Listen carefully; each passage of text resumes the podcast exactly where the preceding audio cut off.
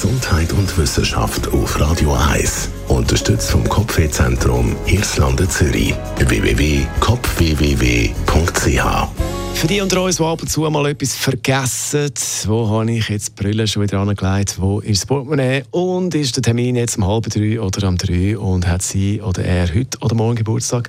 Ich kann euch beruhigen, vergessliche Menschen sind intelligenter und treffen bessere Entscheidungen. Zu dem Schluss kommen die Wissenschaftlerinnen und Wissenschaftler aus Kanada, die haben eine Studie gemacht zu dieser Thematik. Und in dieser Studie heisst, die Aufgabe von unserem Gedächtnis ist es nicht primär eine Erinnerung gespeichert sein und Informationen über lange Zeit abzuspeichern, sondern das Ziel des Gedächtnisses ist es vielmehr, die Entscheidungsfindung zu optimieren und in diesem Zusammenhang ist das Vergessen genauso wichtig wie das Erinnern.